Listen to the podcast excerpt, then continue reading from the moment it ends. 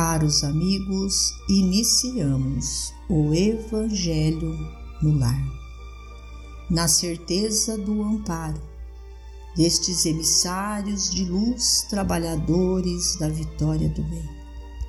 Com a permissão do Mestre Jesus, unidos, conectados mente a mente, vamos vibrar, orar por nós, pelos nossos irmãos, por todos aqueles que sofrem as dores do corpo e da alma.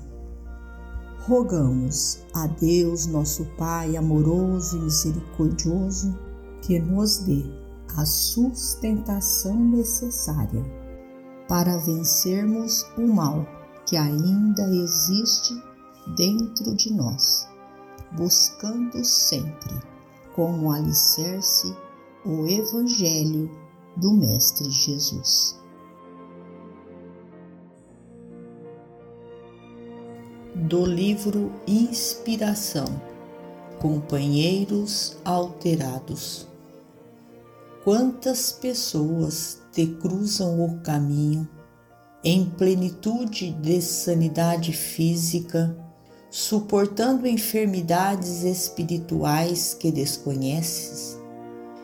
Se conduzidas a exame no laboratório, mostrarão índices perfeitos de equilíbrio orgânico, entretanto, nos recessos do próprio ser são doentes da alma, em estado grave, reclamando assistência. Daí nasce o impositivo da serenidade e da tolerância em observando comportamento estranho ou registrando determinados conceitos que não esperávamos da atitude ou dos lábios daqueles que convivem conosco. Esse amigo que se revelava até ontem inteiramente ao nosso lado, caminha hoje em direção oposta, ferindo-nos a sensibilidade. A esposa, dantes compreensiva e leal, distanciou-se psicologicamente de nós, ao toque de afinidades outras que haverá descoberto. O esposo, devotado e fiel, terá cedido a convites outros, abandonando-nos a companhia e desamparando os próprios filhos na idade tenra.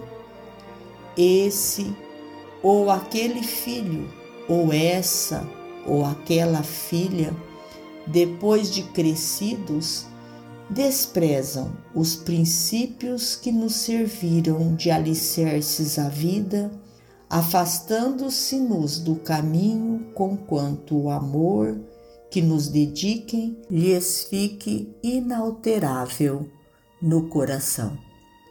Em semelhantes conflitos da alma, é indispensável saber ouvir e suportar sem reclamações que lhe suscitariam perturbações de resultados imprevisíveis.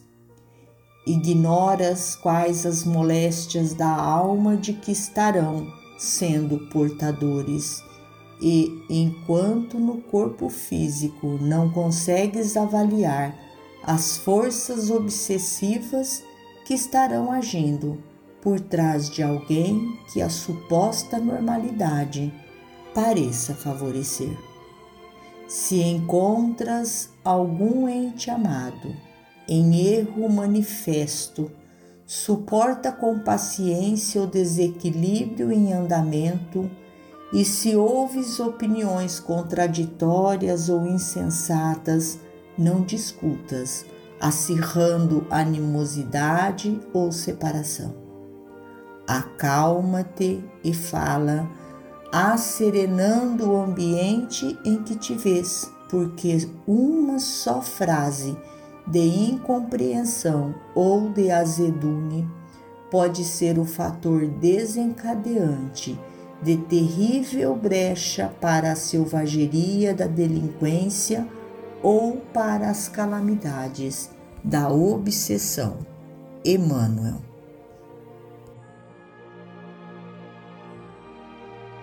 Finalizamos ao nosso Evangelho agradecendo a Deus, a Jesus, a Maria de Nazaré, nossa mãe amorada, aos nossos amigos trabalhadores da vitória do bem. Que Deus ampare-nos a todos. Fiquemos com Jesus e até amanhã, se Deus assim o permitir.